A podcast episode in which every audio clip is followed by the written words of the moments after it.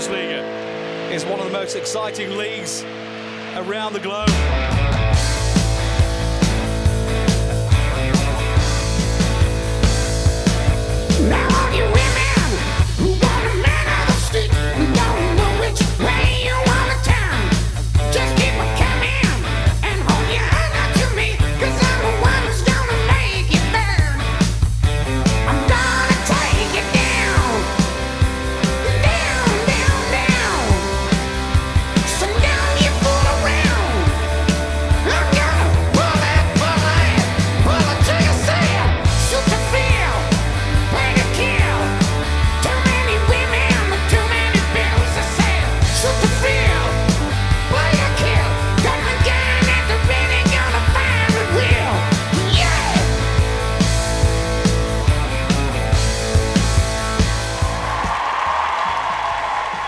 Buenas o halo halo willkommen, que es lo que usualmente se suele decir por aquí, a una nueva edición del debate de mi Bundesliga, este podcast semanal.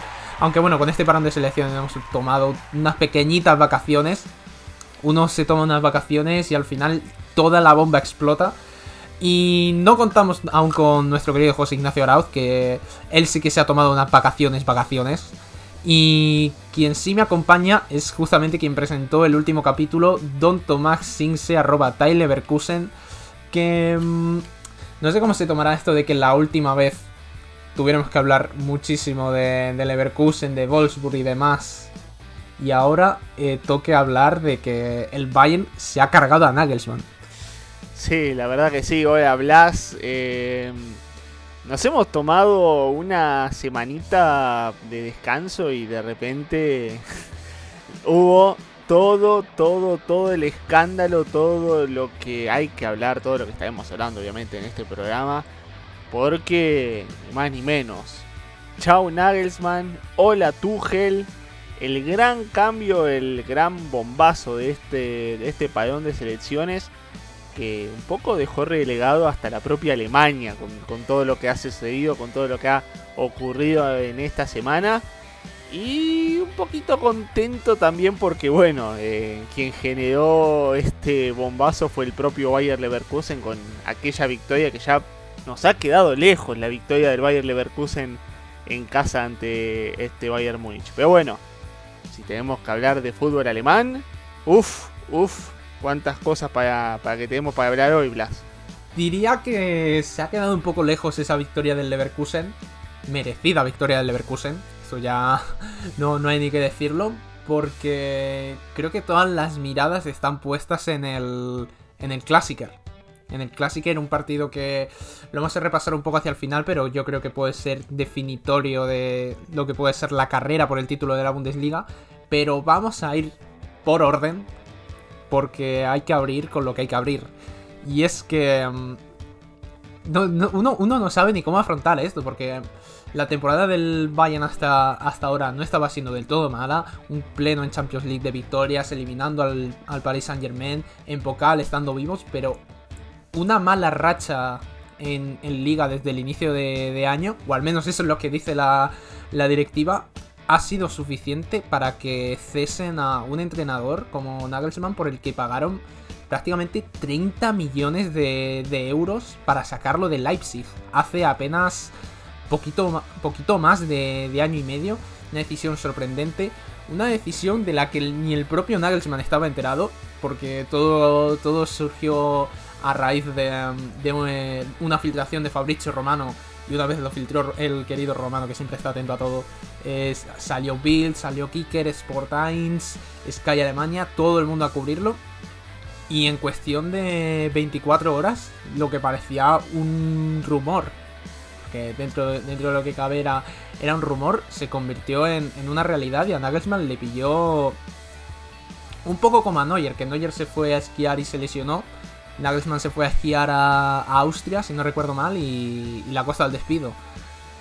Decisión que no sé cómo lo ves tú, Tommy, pero a mí me parece muy extraña, viendo que tampoco es que hubiera perdido del todo al vestuario. Porque claro, si llega a perder el vestuario, aunque tenga buenos resultados, sí que se puede entender, hay un parón, puede traer un nuevo técnico que cambie un poco la dinámica, pero han salido jugadores en defensa de Nagelsmann. Kimmich salió en defensa de Nagelsmann. Goretzka salió en defensa de Nagelsmann. Eh, de Ligt también. Una situación un poco extraña. Además, el Bayern que está vivo en todo. Que, se, que viene ahora en un tramo de temporada que puede ser definitorio. Y no sé si. Si, si el plan era echar a, a Nagelsmann. No sé si era buena idea hacerlo ya o directamente esperar a que hiciera su trabajo ya hasta final de temporada porque no lo estaba haciendo mal. Es que esto hay que decirlo, para mí no lo estaba haciendo mal. Eh, y no cortar toda, toda la dinámica del equipo en, en abril prácticamente. Sí, a ver, a empezar básicamente decir que hoy esquiar es la actividad de peligro número uno en el Bayern Múnich. Eh, debe ser considerado de, deporte extremo y a esquiar porque Madre mía, qué problemas tiene el Bayern Múnich cada vez que algún, algún miembro importante del grupo se va a esquiar. Eh, comienzan los problemas. Pero hay muchos rumores por fuera de, de, lo que ha sucedido con Nagelsmann. Y creo que también tiene que ver por lo que vos decías al principio, Blas. El Bayern, más allá de la situación de la Bundesliga, más allá de lo que ha pasado con el partido que mencionábamos anteriormente, que jugó ante el Bayern Leverkusen, no pareciera que por tema de resultados se da esta salida de Nagelsmann. Lo cual hable toda una baraja de cartas de posibles rumores al respecto. Que bueno, si han, han seguido nuestra web mibundesliga.com y han seguido otros rotativos alemanes, otros medios de comunicación, habrán visto que los rumores son de todo vallados. Han comenzado de que justamente se lo cargaron a Nagelsmann por el hecho de que justamente sale con una periodista del diario Bild, diario que ni más ni menos fue el que mostró cómo Nagelsmann hacía sus tácticas para los partidos en la Bundesliga. Eh, al respecto era un encuentro ante el Augsburg, su forma de juego con una claridad pocas veces vista. El mismo diario ha dicho de que los jugadores le han hecho la cama, como decimos por aquí. Han sido los que han causado el despido. Eh, se habla de Neuer y Ulreich por justamente este tema de lo que ha sido la salida del entrenador del portero. La salida del entrenador de porteros Tapalovic. Nabri, Sané, Musiala, Mané. Que los cuatro no tenían una gran. Una gran relación con Nagelsmann. Eh, muchos dicen que hasta el propio Mané fue el que generó ni más ni menos la salida suya de, del banco del Bayern Múnich. Y los directivos que también se han metido en una situación muy, muy inusual. ¿Por qué? Porque generalmente cuando veíamos que el Bayern Múnich despedía a un entrenador, veía salir a un entrenador en momentos a veces bastante tempranos de la temporada, como me acuerdo yo, patente lo que fue lo de Nico Kovac, realmente era para cambiar el rumbo de los resultados de los resultados deportivos dentro del club. Y esta es una situación bastante diferente, porque acá vemos que el Bayern están dando resultados, porque sigue vivo en las tres competiciones y más allá de lo que ha sucedido en la Bundesliga, de ganar el Klassiker vuelve a estar nuevamente en la primera posición, pero vemos que hasta los propios directivos tuvieron que tragarse sus palabras. Decir que contaban con Nagelsmann, que era su proyecto a largo plazo, que íbamos a apostar por un montón de años a su proyecto, etcétera, etcétera, etcétera. Ahora han tenido que cambiar el discurso completamente, tratar de dibujar una situación que me parece que en el, que en el vestuario se le ha hecho muy complicada. Y esto sí que es algo que generalmente pasa el Bayern Múnich, que es que cuando no lideran la Bundesliga, arrancan los problemas. Es sabido que es muy difícil estar en un vestuario pesado como el de Bayern Múnich por la cantidad de jugadores grandes que hay y el ego que ni más ni menos tienen cada uno de ellos. Por lo cual me parece que lo de Nagelsmann, como vos has dicho, Blas, me parece apresurado desde el lado eh, deportivo. Pero aunque no lo diga la directiva, y más allá de que le hablen de lo apático que fue el partido ante el Leverkusen, que en las últimas semanas el equipo no estaba rindiendo, que de hecho varios jugadores no han rendido ahora con Hansi Flick, con cómo se ha dado, eso ya lo estaremos hablando más tarde sobre la selección alemana, varios jugadores han rendido en, la selección alemana de la misma manera que en el Bayern Múnich últimamente.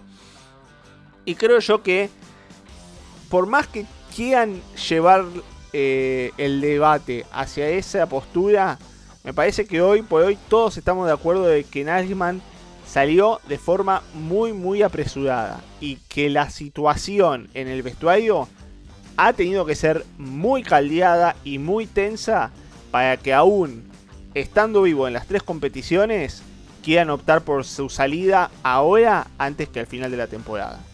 Incluso yo te diría que más allá de, todo los de todo el problema que pueda acarrear en lo deportivo, en lo económico no le sale rentable al Bayern hacer eso. No solo por todo el dinero que se gastó para hacerle salir de Leipzig, que ya lo comentaba antes, sino porque no es que se le despida como tal, sino que se le aparta del primer equipo. No es que haya una rescisión total de contrato. Él sigue estando contratado por el Bayern, y el Bayern le va a tener que seguir pagando y tiene contrato hasta, hasta 2026, 2027. Mientras no encuentre ningún club que por ahora, si, si no es el Real Madrid o alguno del estilo que pueda cazar a Nagelsmann, yo creo que tampoco él tiene mucha necesidad de tomar un nuevo reto. Además, eh, desde Alemania también afirman que, que se quiere tomar un tiempecito. Eh, en ese tiempo Nagelsmann va a seguir estando a sueldo del Bayern y van a tener a dos entrenadores pagando. Mm, extraño, extraño. Y, y déjame y déjame darte otro dato, Blas. Si mal no recuerdas, el Bayern pagó al RB Leipzig 30 millones de euros para poder quedarse con Nagelsmann. Y ahora van a tener que pagar otros 30 millones de euros más los 5 por cada uno de los entrenadores que ayudan a Nagelsmann para justamente su salida. O sea, estamos hablando de que el Bayern gastó 60 millones de euros en un entrenador, más de 60 millones de euros, en un entrenador que les ha causado más de un malestar. Y yo me pregunto, un poco ya metiéndonos con el tema Tuchel, si esta apuesta no es sacarse un problema para ganarse otro, porque Tuchel tampoco es que sea un león fácil de domar. Iba a ir precisamente un, poco por ahí, porque... Mm, a ver, en el pasado siempre el Bayern ha tenido algún que otro acercamiento con, con Tuchel, pero no ha, no ha terminado saliendo, sobre todo porque Tuchel ya estaba... O bien el Bayern no necesitaba entrenador, porque cuando Tuchel estaba en el Chelsea, la apuesta del, del Bayern era Flick y luego tirar con Nagelsmann. Pero anteriormente, eh, mm, Tuchel estaba en el PSG, tampoco tenía mucha necesidad de moverse, estaba en un equipo que también aspira a ganar la Champions, aunque con el Paris Saint Germain poco se puede hacer.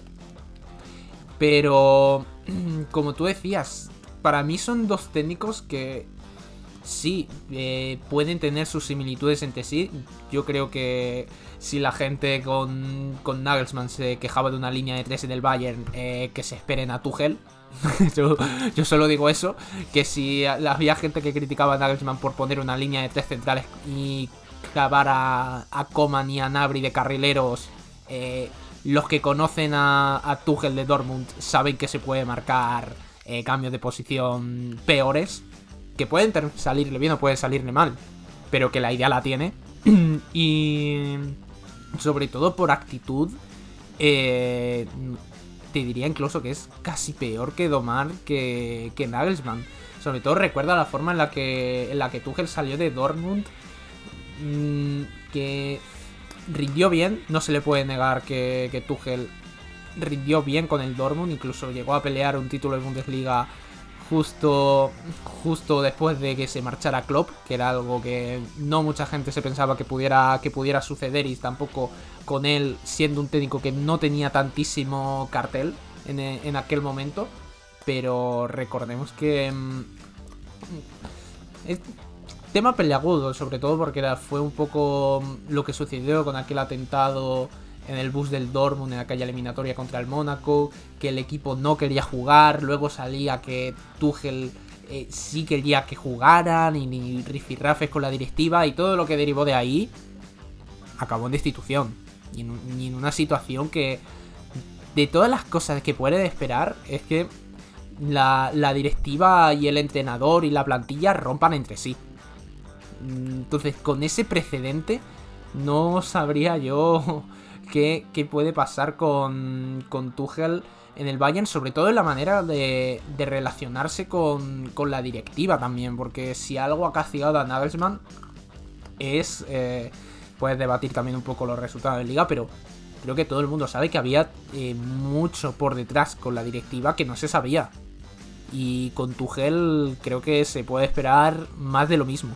Sí, la verdad totalmente, porque, a ver, recordemos que también Tuchel ha tenido su riff y raff ni más ni menos que en el PSG, en el Chelsea. De hecho, en el Chelsea ya había entrado un poco el tema también de, su divorcio en su, en su momento. Eh, el divorcio personal justamente de Thomas Tuchel. Es una situación bastante complicada. Yo creo que Tuchel puede ser el entrenador, puede ser un entrenador que al Bayern le pueda dar mucho rédito porque creo que la capacidad justamente Tuchel la tiene. Ha potenciado a muchos equipos. El PSG lo ha llevado a una final de Champions con todo lo que eso significa. Al Chelsea lo ha llevado a ganar justamente la Champions. Hoy el Chelsea, más allá de que sigue en la Champions, aún con el tema de Graham Potter, medio que lo siguen extrañando también a Tuchel.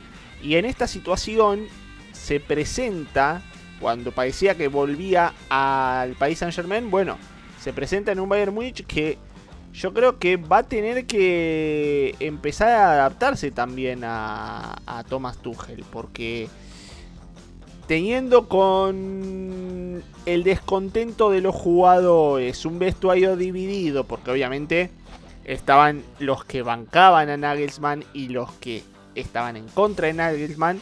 Nagelsmann ahora van a tener que adaptarse todos en conjunto a un nuevo entrenador.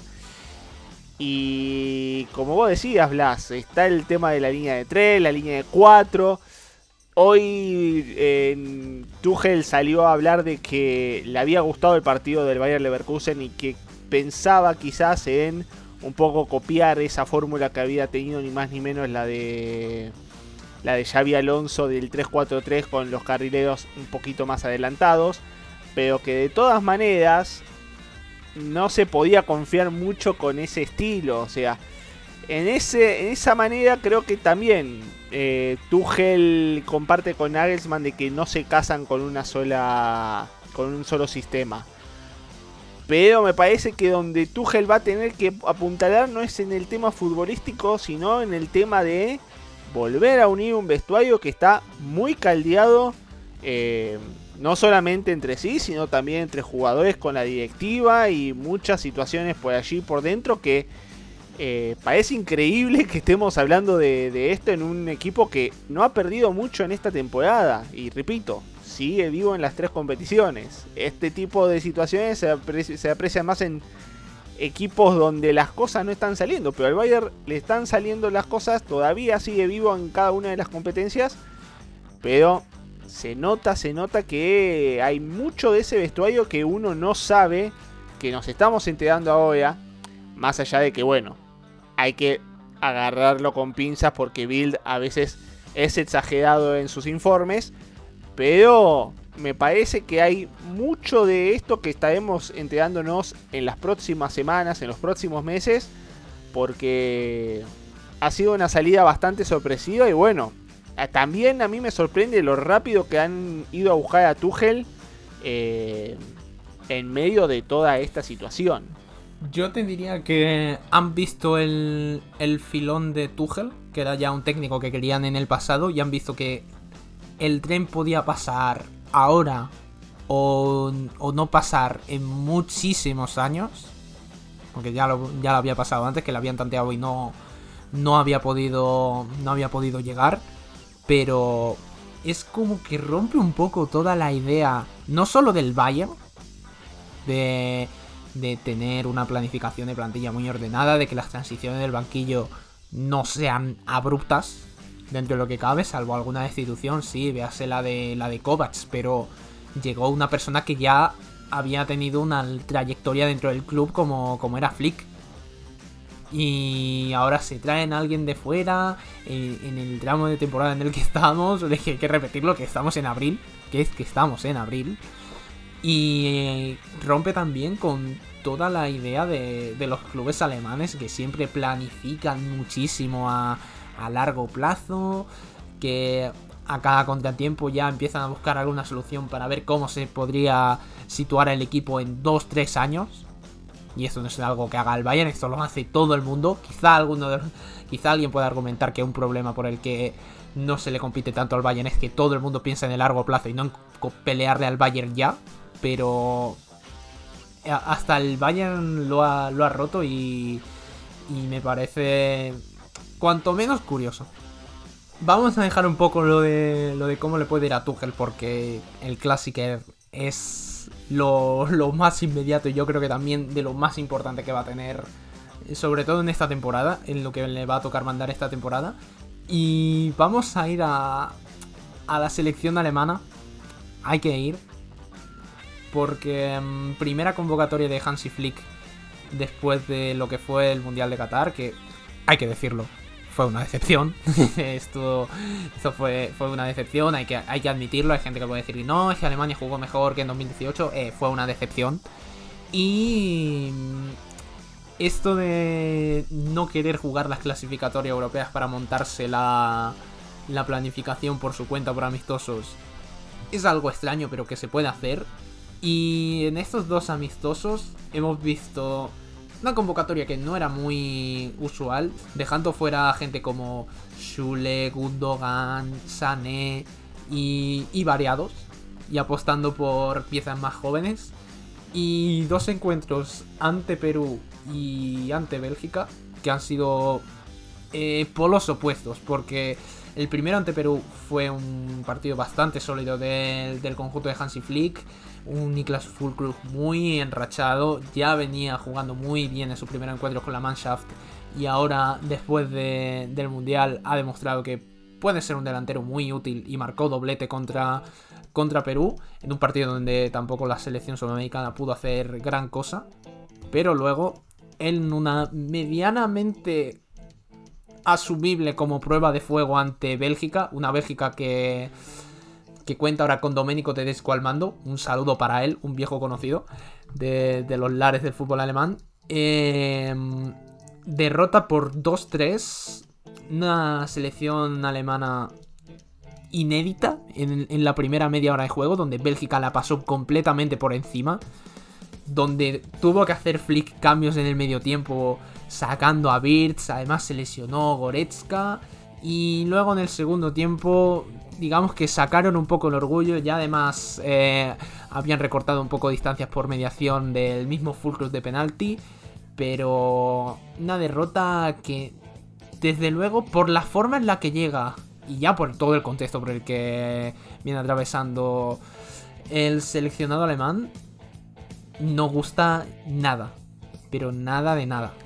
Sí, totalmente. Dos, dos, dos caras de una misma moneda, porque creo que ante Perú Alemania demostró para lo que puede estar, para lo que tiene, porque creo yo que la convocatoria ha sido con bastantes dudas, con bastantes dudas en cuanto a los nombres.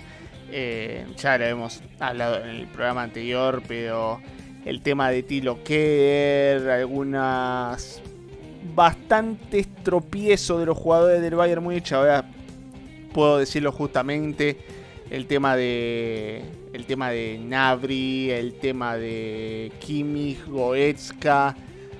No me ha gustado mucho el partido que han tenido cada uno de ellos. También justamente ni más ni menos eh, Florian Birds, que me, duele decirlo, pero Florian Birds no tuvo una buena jornada FIFA. Timo Werner, que me parece que Timo Werner, por más que lo siga intentando Hansi Flick. Me parece que ya es tiempo de darle a Niklas Fulkrug ni más ni menos que la oportunidad de hacerse como el 9 de la selección alemana. Eh, es el, gran, gran, gran artífice que tiene de gol hoy la, la Mannschaft. Y también darle una oportunidad, y me parece increíble que le estoy diciendo esto, a Emre Chan. Me ha gustado mucho el partido de Emre Chan ante Bélgica cuando, recordemos, tenía absolutamente todo en contra. Todo en contra para estar eh, dentro del campo del juego. Es cierto que, por ejemplo, ante Perú fue, una, fue algo más defensivo. Después, eh, ante Bélgica, tuvo otro rato más ofensivo, dándole un poco más de organización a un medio campo de Alemania que ante Bélgica el mediocampo la pasó mal porque no tenía orden, no tenía marca y ni hablemos de la defensa. Centrales como Kerr y Ginter que veían pasar el balón de un costado para el otro y un Mario Wolf que estaba completamente perdido. Y algunos se me enojará por esto, pero Ter Stegen en la selección alemana todavía no le hemos visto a ese Ter Stegen que a veces se lo ve en el, en el Barcelona. Y me parece que tiene mucho con el cual tiene que trabajar eh, Hansi Flick todavía. Hay muchos jugadores que no pueden estar en esta selección, ya lo hemos dicho el, el programa pasado. Es terco con sus planteamientos. Eh, ha acertado un poco con el tema de los cambios en el segundo tiempo ante Bélgica. Eh, ha hecho buenas rotaciones en el partido ante Perú. En el Perú no hay mucho que discutir, salvo, salvo que Niklas Fulkrug demuestra por qué tiene que ser el 9 de la selección alemana. Y ante Bélgica, con solamente ver el primer tiempo, uno ya sabe todos los problemas que tiene justamente la selección alemana. De ritmo, de ubicación, de despliegue, de... hasta a veces actitudinal. Porque realmente en el primer tiempo creo que Bélgica salió con la actitud que le había faltado en el Mundial de Qatar. Y en esa sintonía creo que Bélgica es una de las mejores selecciones del mundo.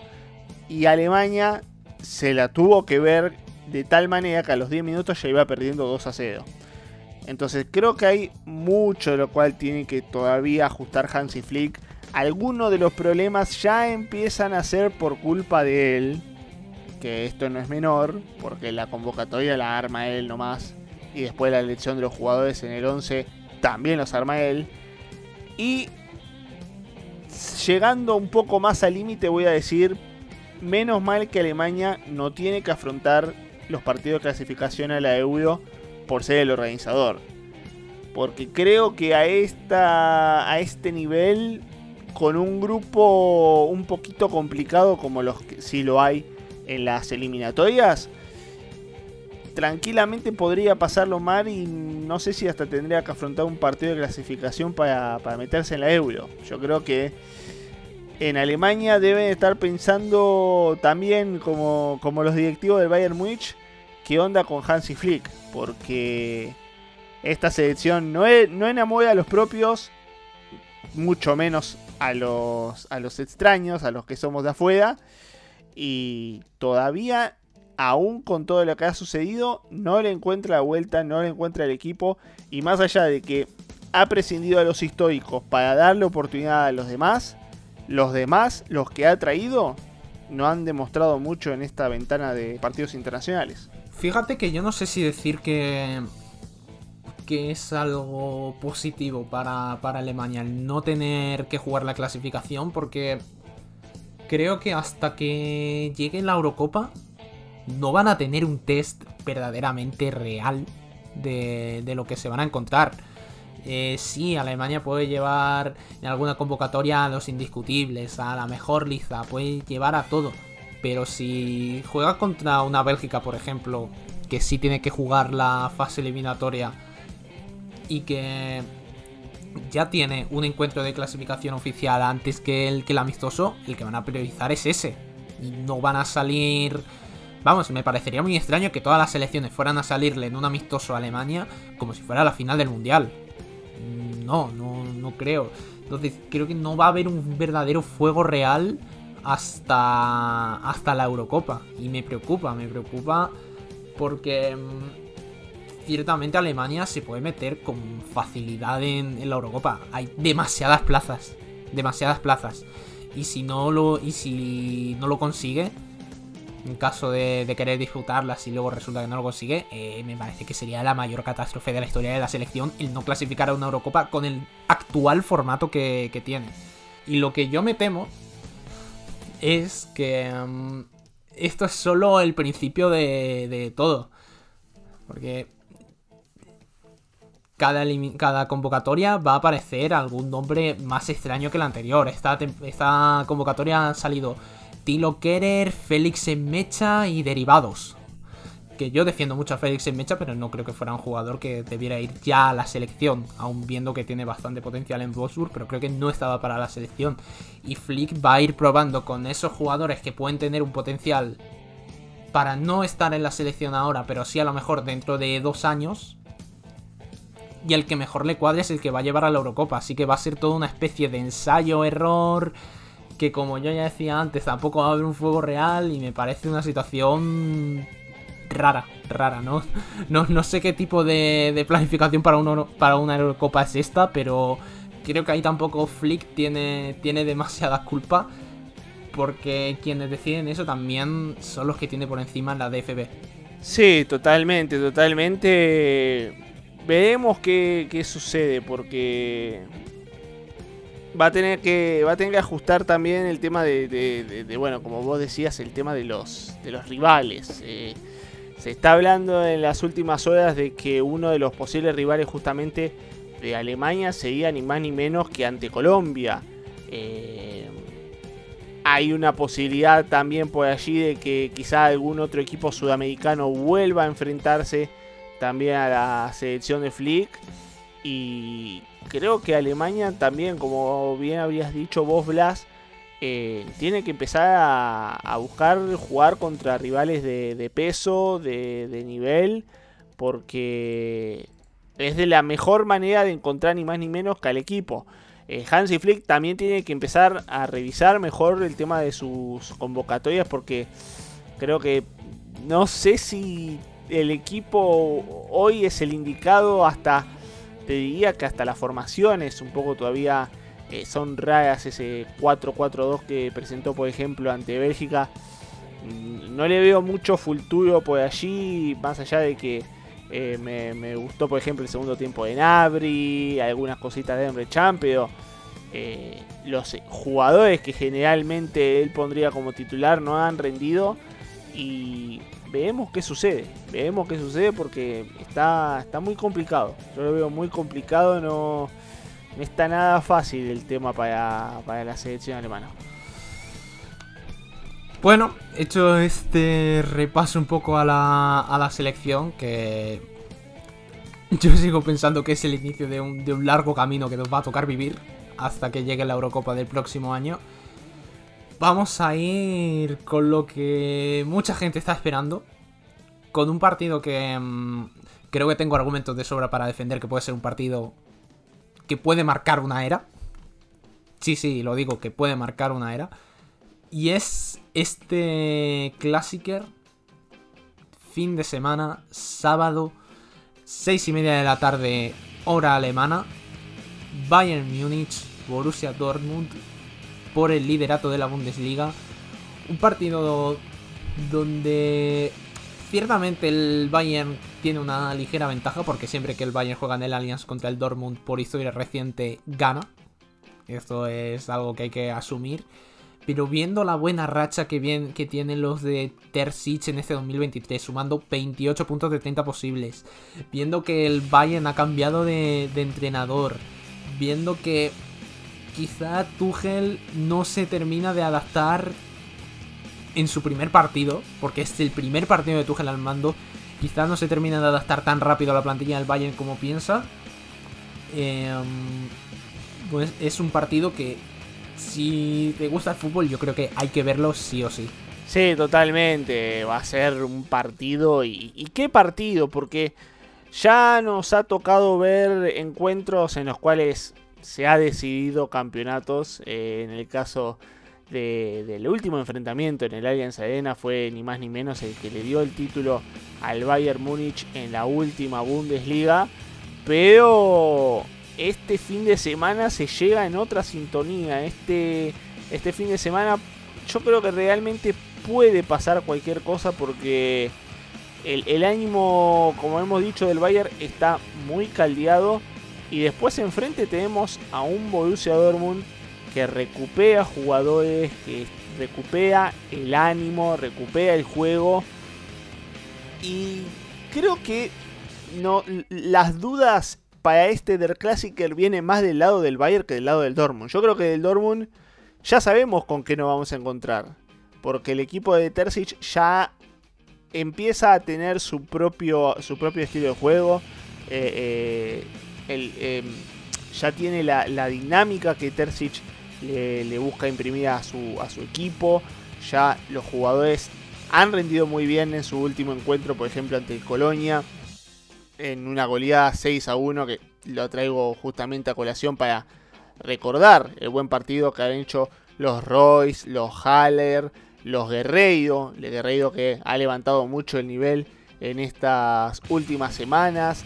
Los Dahoud, que creo que yo, yo creo que más de uno deben estar un poco agarrándose los pelos por haberlo dejado ir a Dahoud, los Rierson, los Schlotterbeck y bueno, Alexander Meyer, pues allí veremos qué pasa, pero creo que eh, puede ser ni más ni menos el día del regreso para, para Gregor Kobel después de, después de bastante tiempo. Pero bueno, creo yo que estamos por ver, estamos a las puertas de un partido no solamente que muy esperado, muy, eh, muy importante para, para el ver qué es lo que sucede con la Bundesliga, porque diría yo que el 70% de la Bundesliga se va a definir en ese encuentro. El que lleve de ganar, el que se lleve los tres puntos de Allianz Arena, creo que tendrá gran parte del título en el bolsillo. Más allá que después algún que otro tropiezo, recordemos diferencia de 1, si gana el Bayern 2 puntos.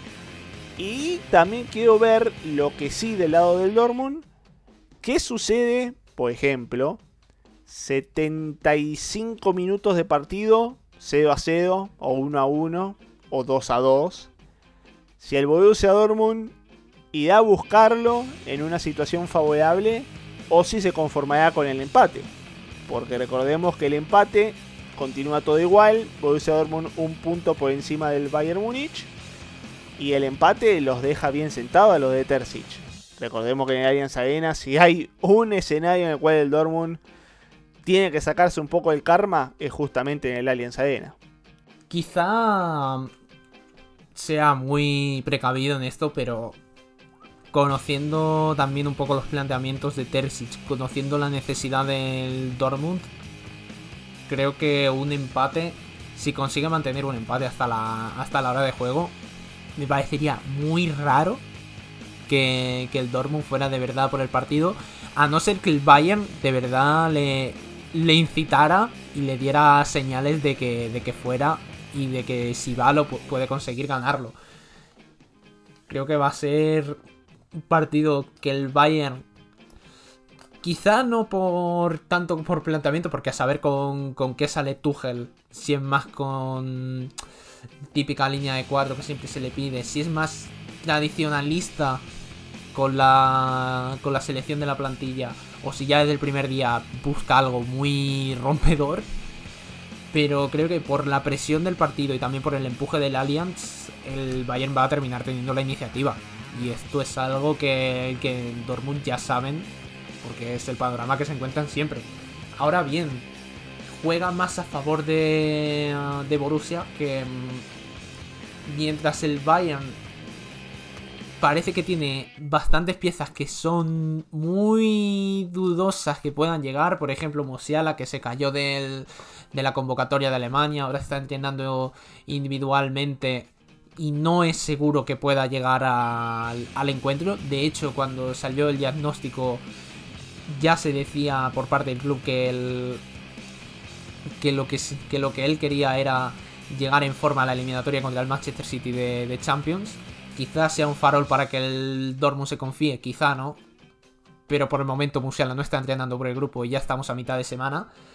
Y también Goretzka, que salió lesionado, ya lo decíamos en el encuentro contra Bélgica, que ese sí que podría llegar en mejores condiciones que Musiala. Por ahora no se está. No, no, está en Baviera el entorno tan alarmante con Goretzka como si lo estaba con Musiala en su día.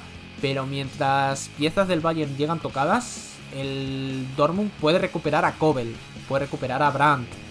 Mm, Adeyemi también es está ahí en un limbo, pero también parece que también puede llegar. Eh, Sally Oshant va a volver también, que se perdió el último partido contra el Köln.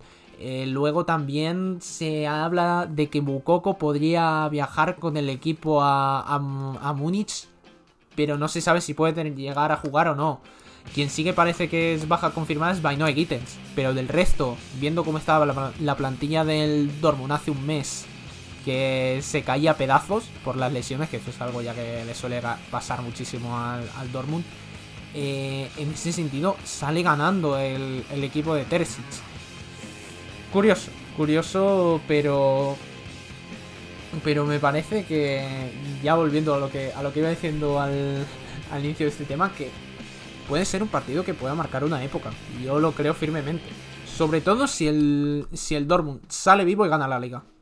Si el Dortmund sale vivo y gana la liga, creo que es un partido que vamos a recordar de aquí a 10-15 años, igual que nos acordamos de aquel partido en el Signal Iduna Park, donde Lewandowski metió un gol de tacón y ese partido fue decisivo para la liga, igual que eh, creo que fue el mismo día, la aquella parada de penalti de Weidenfeller a Robben con la celebración de Subotic, que son partidos que decidieron títulos a, a favor del Dortmund y que hoy en día se recuerdan como como partidos históricos, yo creo que si este Dortmund sale vivo del Allianz y gana la liga, creo que es un partido que va a, que va a quedar en el, en el recuerdo colectivo de la Bundesliga. No tengo ninguna duda.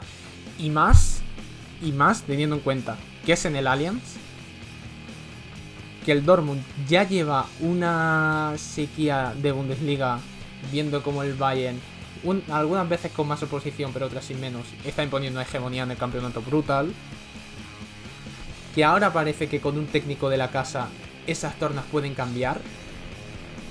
Que encima uno de los técnicos que habían dirigido al Dortmund debuta en el Bayern y encima debuta contra el Dortmund. Y que el Bayern, si, si no gana y termina perdiendo la liga, creo que va a quedar muy retratado por la forma en la que se echó a Nagelsmann. Tiene, tiene un, es un caldo de cultivo que si el Dortmund sale vivo y gana la liga, eh, de este partido nos acordamos muchísimo tiempo.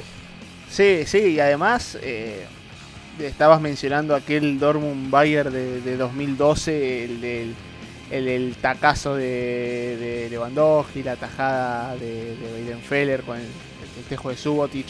Me estaba acordando también de ese encuentro que más o menos que el Bayern no llegaba en la misma situación eh, digamos, dentro del vestuario. Pero sí también recordaba que llegaba en una situación en la cual el Bayern peleaba la Bundesliga, peleaba la Champions, peleaba eh, la Copa Alemana. Y el Borussia Dortmund ganó la Bundesliga, el Borussia Dortmund ganó la Copa Alemana y después el Bayern no podría ganar la, la Champions porque ni más ni menos que en su casa el Chelsea le terminó ganando la final por penales. Yo sé que lo que estoy contando ahora es una pesadilla para los bávaros, ¿no? Pero eh, cuando estamos hablando de partidos que pueden marcar una época, y vemos qué pasa, vemos qué pasa porque ya todos los condimentos están sobre la mesa. Tenemos a un Dortmund que está por encima, un Bayern que está en aprietos. Eh, tenemos jugadores de lujo, tenemos un campeonato que todavía está vivo, ni decir que es el campeonato de la Bundesliga el que está vivo. Mientras todo el resto de las ligas europeas ya tienen diferencia de más de dos partidos, tres partidos, cinco partidos de diferencia entre el primero y el segundo. En la Bundesliga tenemos un punto de diferencia y tenemos a un Borussia Dortmund que aún sin ganar podría salir vivo del Allianz Arena Y un Bayern que va a tener que apostar al todo por el todo en el primer partido de Tuchel. Creo que indudablemente va a ser un espectáculo digno, digno de ver el de este fin de semana.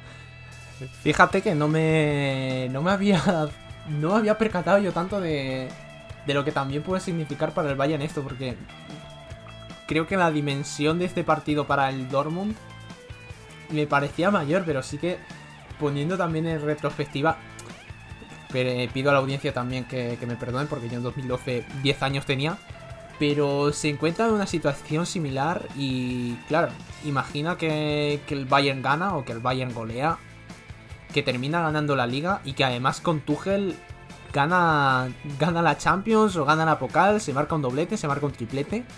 Eh, el partido donde empezó todo fue este. Totalmente. Brutal. Brutal. Eh. creo que ni, ni, a Tarantino se le, se le ocurre este guion. No, pero creo que Tarantino podría ser un guion del vestuario del Bayern Munich si las cosas no salen este fin de semana. Perdónenme, pero eh, de, la casa de la casa de Sí, totalmente, totalmente. totalmente. Pero, pero creo que, como dije antes, eh, eh, hay, hay mucho en juego. Hay mucho en juego. el Bayern se juega a seguir teniendo un triplete a su disposición. El Dortmund se apuesta, ni más ni menos, el gran premio. El gran premio, ni más ni menos, no solamente de la Bundesliga, sino también de romper con la hegemonía de 10 años del Bayern Múnich. Y bueno, yo creo que ya no podemos hacer más publicidad a este partido, Blas, porque ya creo que se vende solo. Bueno, sí que hay algo que decir, porque aunque no tenemos por aquí a nuestro querido amigo del Dortmund, José Ignacio Arauz, sí que en un día como hoy había que, que pedirle que fuera un mensajito y que fuera una preguntita sobre cómo ve este partido y que también que se moje que se moje con el pronóstico, que él siempre es el que tira un poco la, patata caliente por aquí, pero luego él siempre responde el último. Así que... ¿Qué, José? ¿Cómo ves esto? ¿Cómo le va muchachos? Placer de saludarlos por aquí. Eh, la, mi última ausencia, mi última ausencia, un partido muy importante, pero bueno, ya me van a tener ahí para analizar todo lo que pueda, todo lo que pueda ocurrir, ¿no? ¿Y qué es todo lo que puede ocurrir? Yo creo que por empezar, eh, estamos de cara a el partido, al Der Klassiker más importante de, de la última década.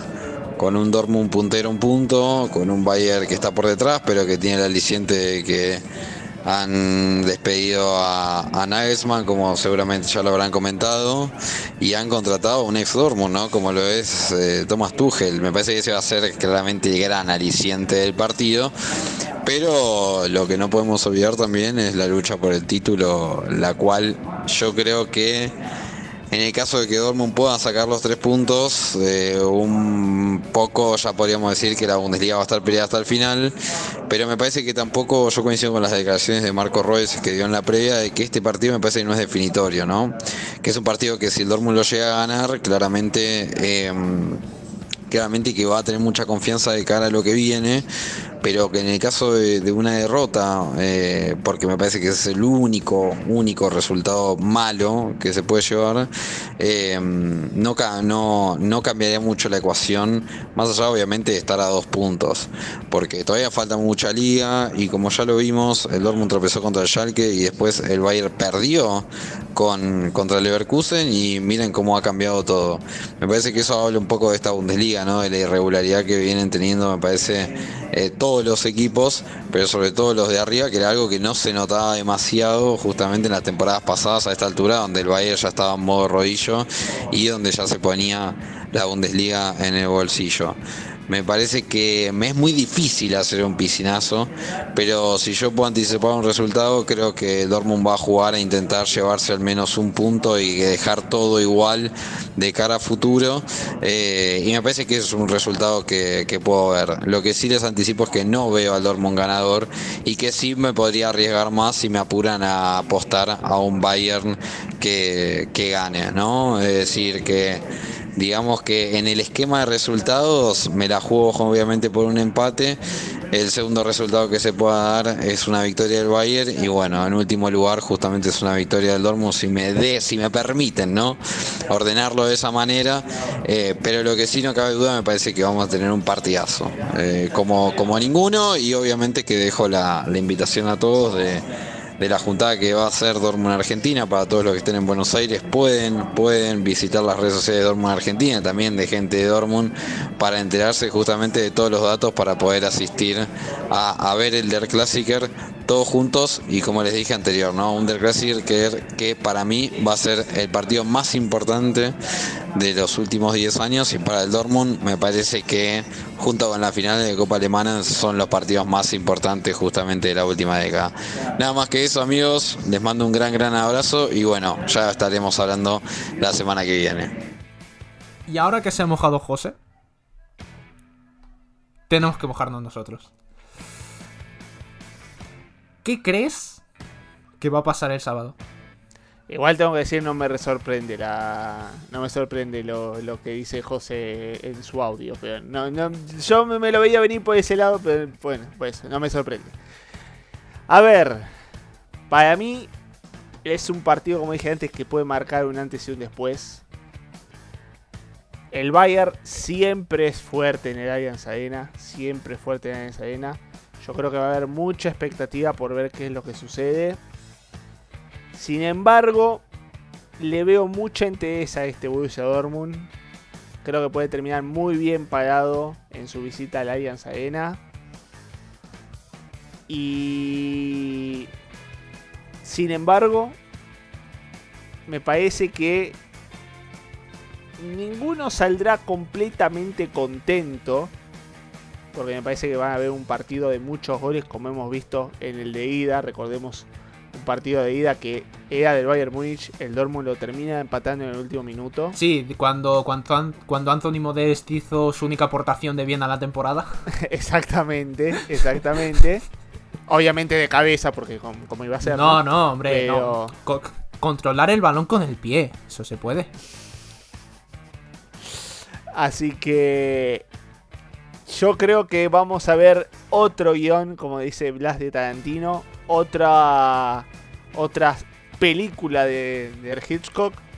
Porque vamos a ver nervios, vamos a ver goles, pero en mi opinión creo que no vamos a ver un ganador y va a ser otro empate con muchos goles. Fíjate que tiene nombrando a Hitchcock, el partido tiene también toda la pinta de vértigo. Y como, como referencia a café para cafeteros. Yo creo que va a haber un empate pero a diferencia tuya, Tommy, creo que un 2-2, un 3-3 no va a haber. Creo que si hay empate va a ser 1-1 y, y, dando el Dortmund gracias. Pero unas gracias merecidas. Bueno, Pensé que ibas a decir 0 0, no sé por qué, pero pensé que ibas a decir un 0 0. Sí, sí, me, me pegaría dar el pronóstico más extraño del mundo, porque lo suelo hacer, pero.